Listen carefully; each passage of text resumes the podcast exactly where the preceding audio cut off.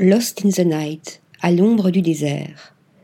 Après avoir signé plusieurs épisodes de la série Netflix Narcos, Mexico, le cinéaste mexicain Amat Escalante, revient à son cinéma de prédilection avec le très beau Lost in the Night, un cinéma de genre et d'auteur d'une grande richesse visuelle qui raconte le Mexique contemporain.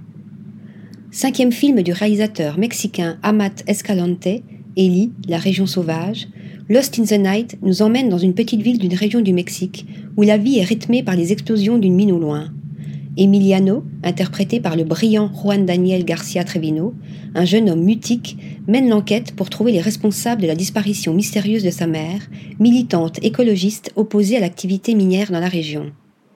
Sa recherche va l'amener à la découverte d'une maison moderniste au bord d'un lac où vit Rigoberto Duplass, un artiste contemporain aux installations extrêmes mais il va aussi rencontrer sa femme, une actrice célèbre, et la fille de cette dernière, une influenceuse d'Instagram fascinée par la mort. Non loin de là, s'est installée une secte chrétienne qui considère Duplass comme le diable. Qu'ont-ils tous à cacher?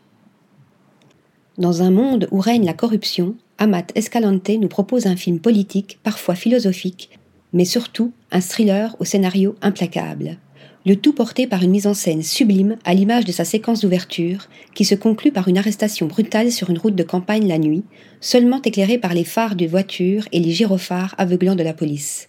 Elle est à l'image du titre du film, d'une beauté tragique.